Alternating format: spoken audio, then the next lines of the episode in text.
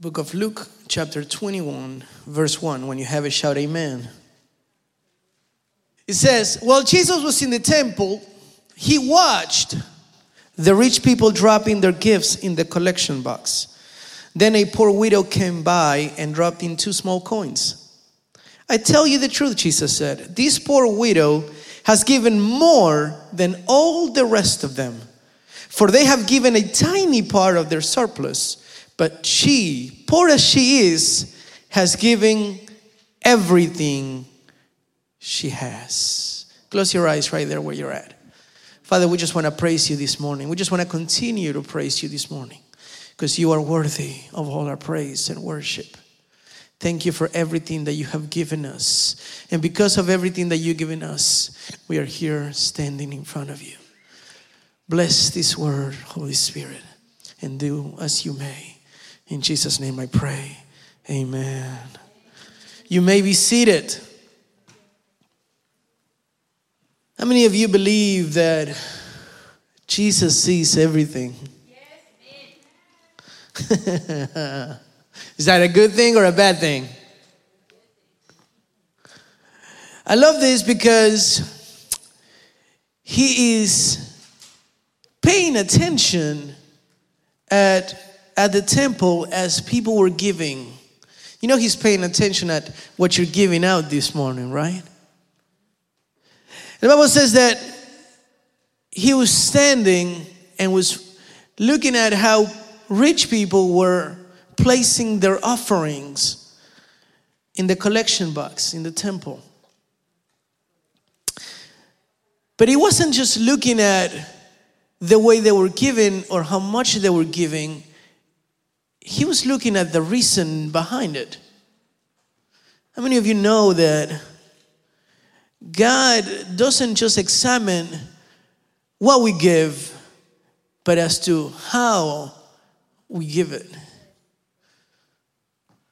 So today we have eight hours of worship, right? But if somebody sits here for eight hours and true worship doesn't flow, but somebody that's only here for 10 minutes absolutely humbles themselves. Do you think the amount makes the difference?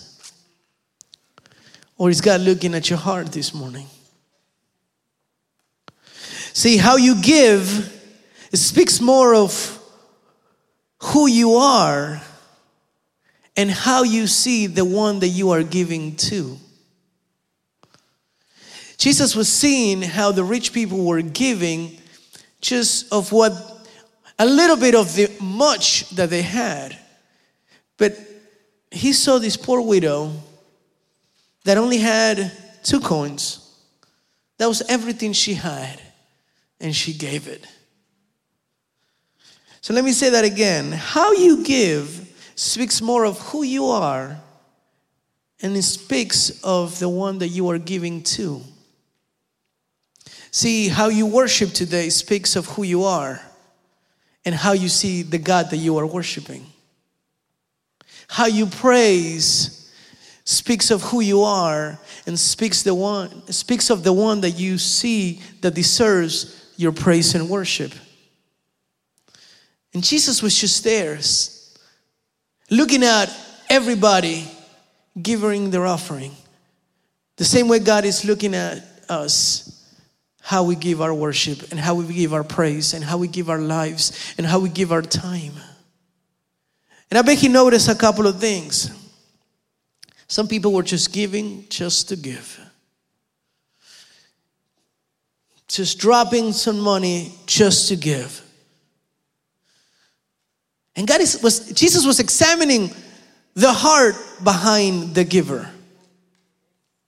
Hmm, this guy is just giving to be seen. He's just want to he's just want to be shown what a giver he is. Oh, look at me. Thank you, God, for I've been able to give all this back to you. And then everybody was like, oh, what a giver. How amazing. See, we can try to put the attention on us to try to steal the attention that belongs to Him. So sometimes we do things for the wrong reasons, right? So my sis, uh, my sister, my daughter was crying the other day. Oh yeah, like two days ago. Jennifer was getting on her, and she started saying, ah, "Dios mío, ay Dios mío."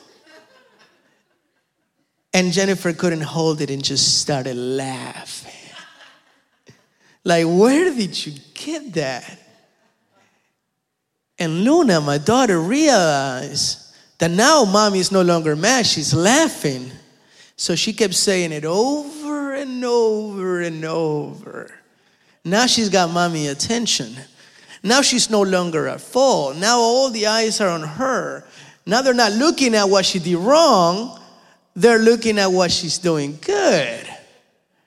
See, sometimes we want to get the attention of what we're doing inside, and we want to keep that hidden. So we do things on the exterior so we can, oof, am I preaching this morning? See, we keep things on the inside so nobody can really see the person behind it. But Jesus is looking at the motive. So on the exterior, look how much I'm giving. Ooh, Look how much I worship. Oh, wow. Look how much I sing, how much I play. But Jesus was looking at the motive behind it. When you worship me, says the Lord, is it to be seen or is it for me to see you? There's a difference. Do we want God to see us or do we want people to see us? And Jesus was right there looking at what people were giving. Some were just given to give, some were just given to be seen. Some people were given because they were used to doing it. It's Sunday morning, it's what I'm used to doing over these years. My chronological clock, my body clock, just wakes up in the morning on Sundays because I'm used to going to church. This is what I do. I already have my clothes set up. I come in the morning. I already got my offering that I'm going to set up. There's no there's no pure reason behind it. It's just this is what I'm used to doing. In my religious life, this is what I'm used to doing. So we give just to give. And Jesus was looking at the heart behind the giver. How are you feeling this morning? Are we showing up just because we're used to doing? Are we worshiping just because we know the songs and we're used to doing it? Are we praising just because we used to doing? Are we giving our lives to God just because we are, this is what I am, this is what I know, this is what my parents taught me, this is this is the reason behind it, it's what I always done. I don't know what I will be if I wasn't a Christian. I don't know what I would I don't know what I would do on a Sunday if I wasn't a church. This is where all my people are. This is where all my friends are. So this is why I come. People were given just because they were used to it. There was no, there was no reason of thankfulness behind it. And Jesus was looking at their hearts. Now there were people, just like they are in Lighthouse Church, that were given because God deserved it. See this poor widow said God deserves it. He deserves everything I got. So if everything I got is what I got to give, then that's what I'll give. I don't give because I just have so much and this doesn't cost me a thing. I give because He has given me so much. And now I have a reason to give. I give because He deserves. Do you, do you know what He has done for me? Do you know where I'm standing? Do you know where I should be? But because of His grace, where I am, how can I not just give Him everything? How can I not give Him everything that He deserves? I don't care if people notice me. I don't care if I've been doing it for so many. I love to do it because of everything that He has done for me. He deserves it. What are you giving in the collection box this morning? And I'm not talking about the money, I'm talking about your life. I'm talking about your worship, your praise, your heart, your thoughts. Because that's what Jesus is looking at today. He's right here. Don't you know He's right here? So He's looking at the one that's giving with a pure heart. And there's other givers that are given through faith. Givers that say, Man, I, I don't have much. But everything that I'm giving, Lord, I'm giving it because I know that if I give you, you will give me more. This is, I'm worshiping you now, even though I have no strength, because I know if I worship you, you will give me the strength that I need. I'm giving you my time, and even though I don't have any, because I know in your timing, everything matters. I'd rather give everything and watch God give everything back. How are you giving this morning? How are you giving your worship this morning? How are you giving your life this morning, your service? Are you giving it just to give, or are you giving it because you want to witness God give you something? And you know that only in His presence, it's where the place where God can make things happen. And you're saying, Lord, I don't have much to give, but at this moment, I know that if I give you my worship, I know if I give you my heart, my praise, if I give you my trust, I know where I'm placing it and I know what you can do with it. What I have is very small to compare to what others can give.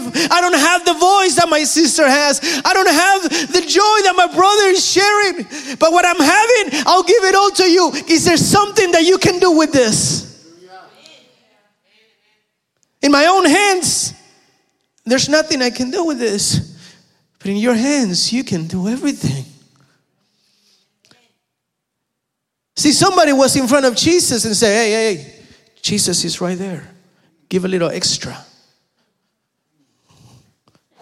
Jesus is looking. I'm gonna give a little extra. Um, a thousand. Woo! Big baller. Jesus wasn't impressed. You gave some of what you have, but she gave everything. See, you can you can give him 20 years of your life. It won't be enough if you don't give him everything. You can give him half your house, but he don't want half your house. He wants everything. He wants everything because it belongs to Him to begin with. And when you realize that, how can you now give Him everything? Lord, I give you everything. Lord, I just give you everything. See, she had learned that it is better to give out from where it hurts rather than when you're comfortable giving. She gave everything, even though she didn't know what was going to happen the next day or the next week or the next month. See, it's not necessarily the quantity that counts, it's where it's coming home. We can all worship, but Jesus wants to know where is this worship coming from? Have you had to worship in the middle of the storm? It's a different worship than worshiping when you're thankful. Have you had to worship when you have nothing left? Have you had to worship when the news have broken you? Have you had to worship when everybody was behind you? Have you had to worship in the moment when nobody was around you? It's both different worships.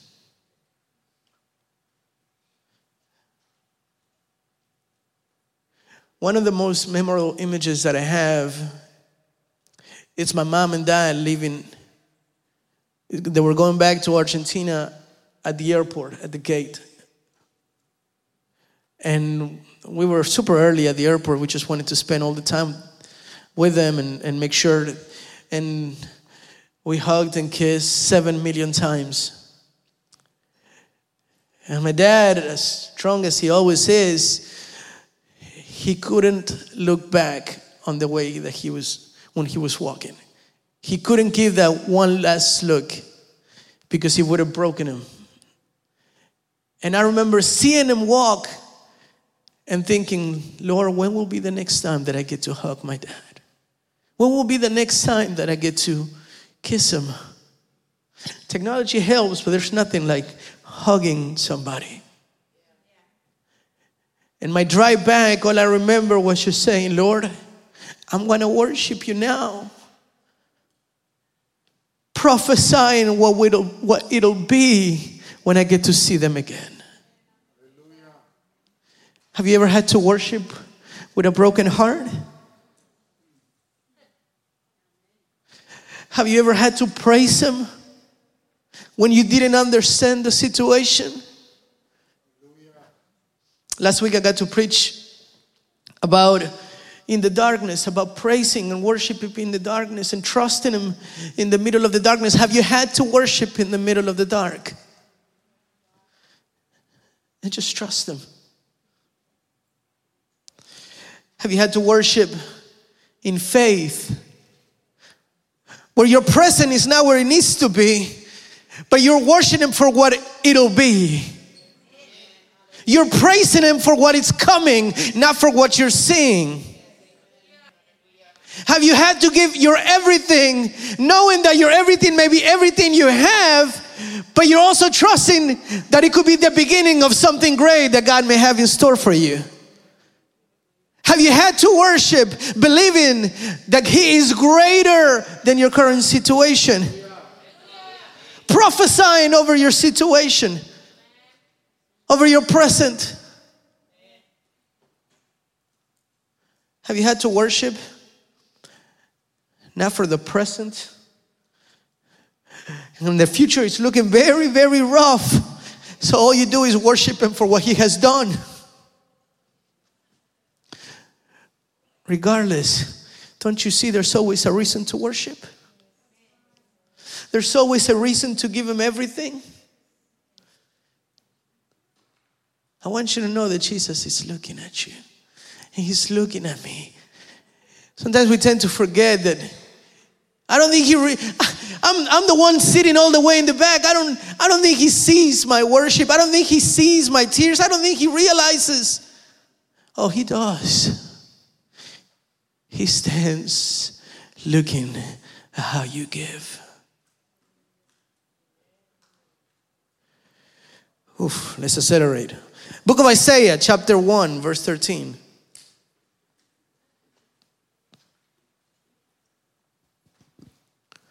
Book of Isaiah, chapter 1, verse 13.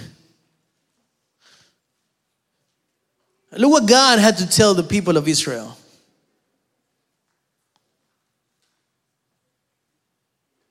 You got it? Isaiah chapter 1, verse 13 says, Stop bringing me your meaningless gifts.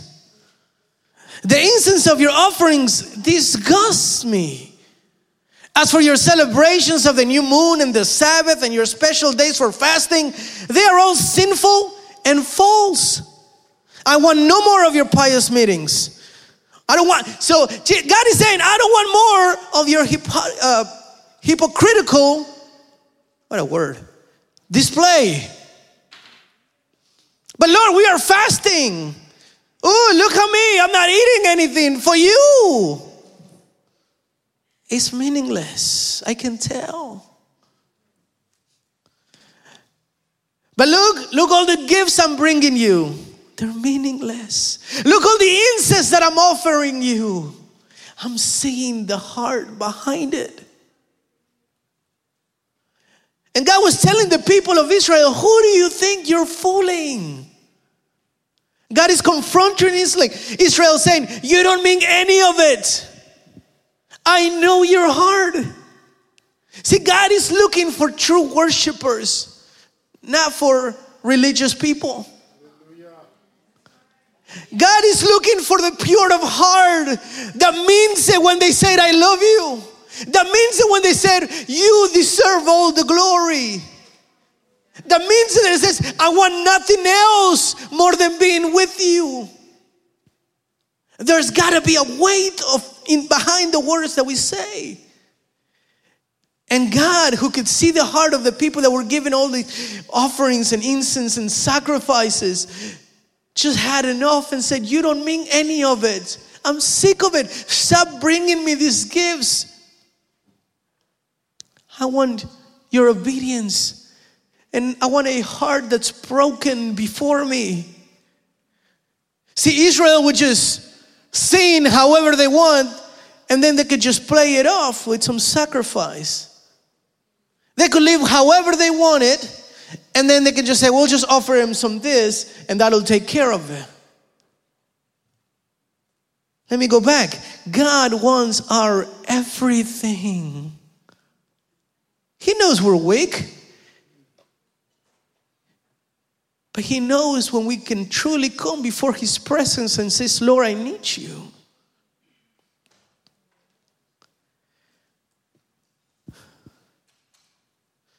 So they would have these days that were meant to be safe for God, the Sabbath, and all these greater celebrations. But they were just used to doing it. It meant nothing for them. We can come every Sunday, every Friday, every Tuesday. You can connect to every preaching. You can read the whole Bible from Genesis to Revelations over and over and over. If you don't get to know the one that the Bible speaks for, means nothing. If we don't get to give him our everything, our true worship, our true heart and meaning, then it means nothing. there's got to be a meaning behind everything that we give. Because worship is a true sacrifice of the heart. Worship is a true sacrifice of the heart where nothing else matters, where your pride dies, where nothing else has any importance because you are in front of Him. Worship is when you get to humble yourself is the, is the woman with the alabaster box, jar that just broke it and didn't care who was around it. I just have to give you my everything. Don't you know who that woman is? Oh, I know, said Jesus. I know. It's the one washing my feet with her tears and drying it with her hair. I know who she is. It's the one giving everything. Not the ones just being too prideful to offer me anything. Are you with me, church?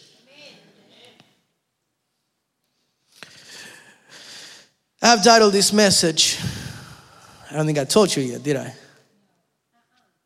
Fruits and vegetables.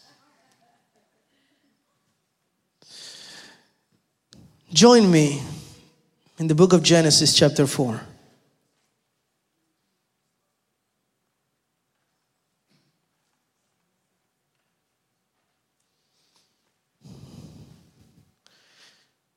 Genesis chapter 4, verse 1, we'll read through 5. When you have it, shout amen.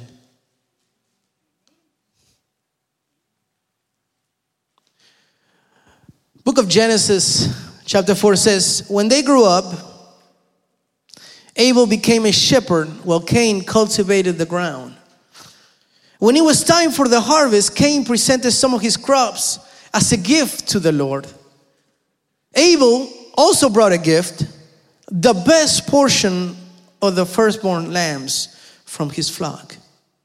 The Lord accepted Abel and his gift, but he did not accept Cain and his gift.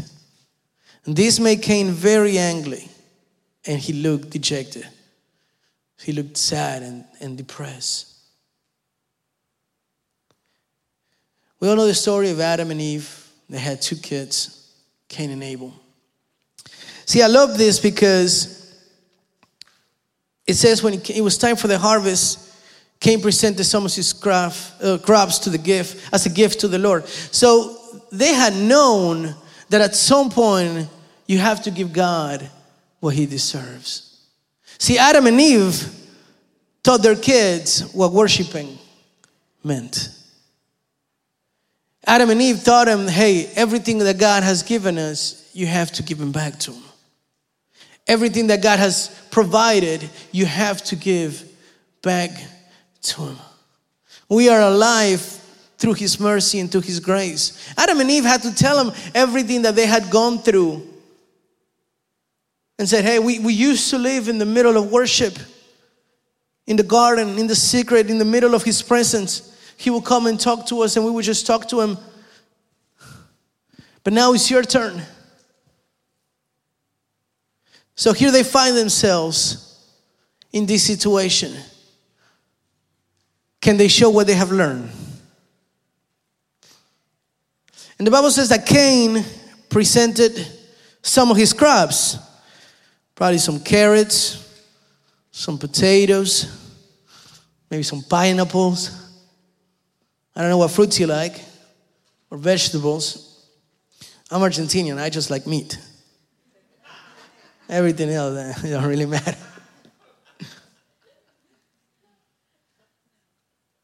But here was Cain presenting God some gifts. Everybody would say, Whoa, that's good. You're giving God something. Have you ever heard, like, oh, it doesn't matter what you give to God? No, it does matter. Because as we learn from Jesus, He's watching how you give and what you give and the reason behind it. See, we can say, well, it's unfair. And I remember thinking of this when I was a kid. Well, it's unfair.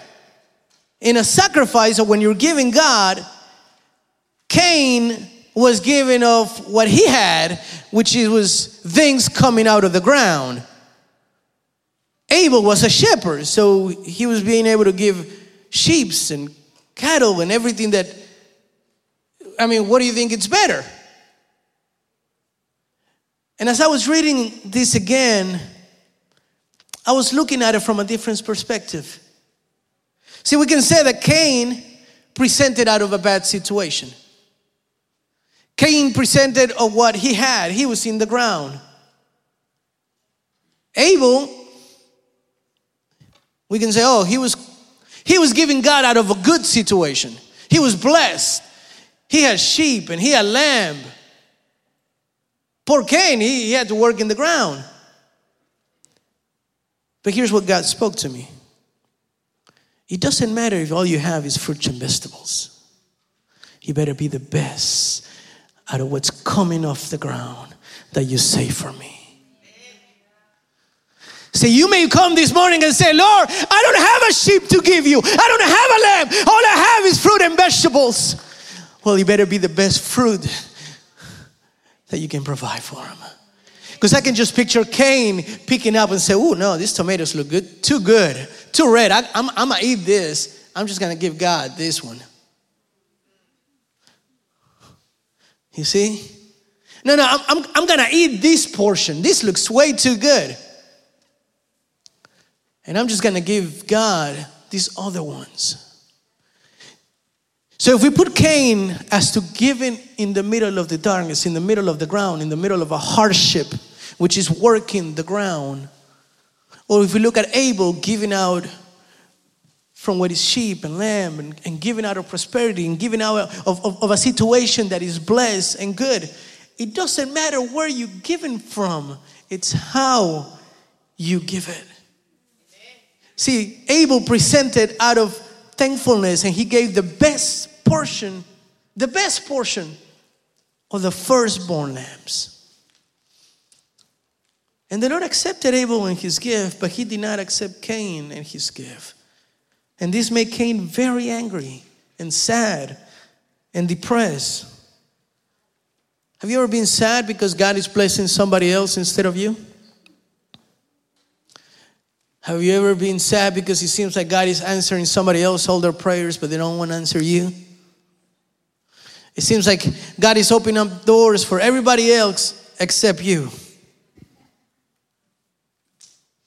See, God knows times can be rough, and maybe times for you have been wrong. It's been a while since you have been able to give God a proper lamb, or worship out of thankfulness, or worship out of out of being blessed, or worship out of joy. On paper, on paper, maybe all you have is breath to give. Like I ain't got nothing else to offer you, God. That's all I'm thankful for. I'm alive. Well, this morning, God wants to tell you if it's only fruit and vegetables that you get to offer me, can it be the best? Are they coming out of your heart? I know the ground has been tough. I know there's been drought in your lives. But can you provide the best of what is coming out of that? And I want to close with this.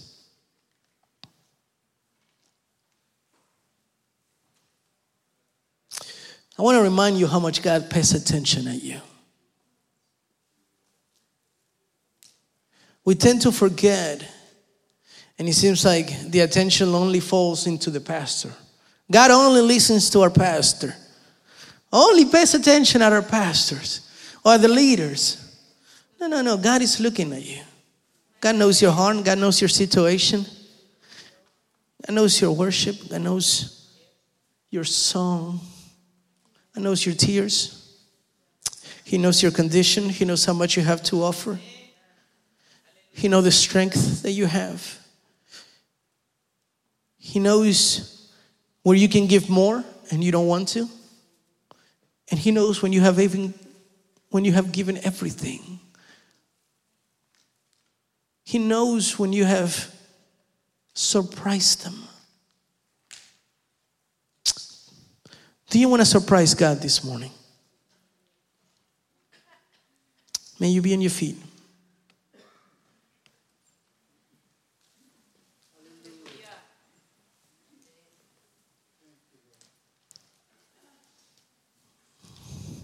How are you feeling this morning in terms of worshiping?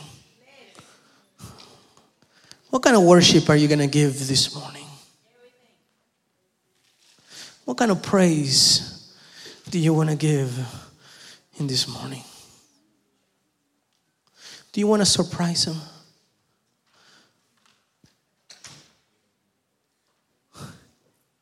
Do you want him to surprise you? See, this woman will forever be, this widow will forever be branded in the Bible. She will forever be standing as the woman who gave everything. Nobody knows the name of the ones who gave so much money. Nobody knows. Nobody cares.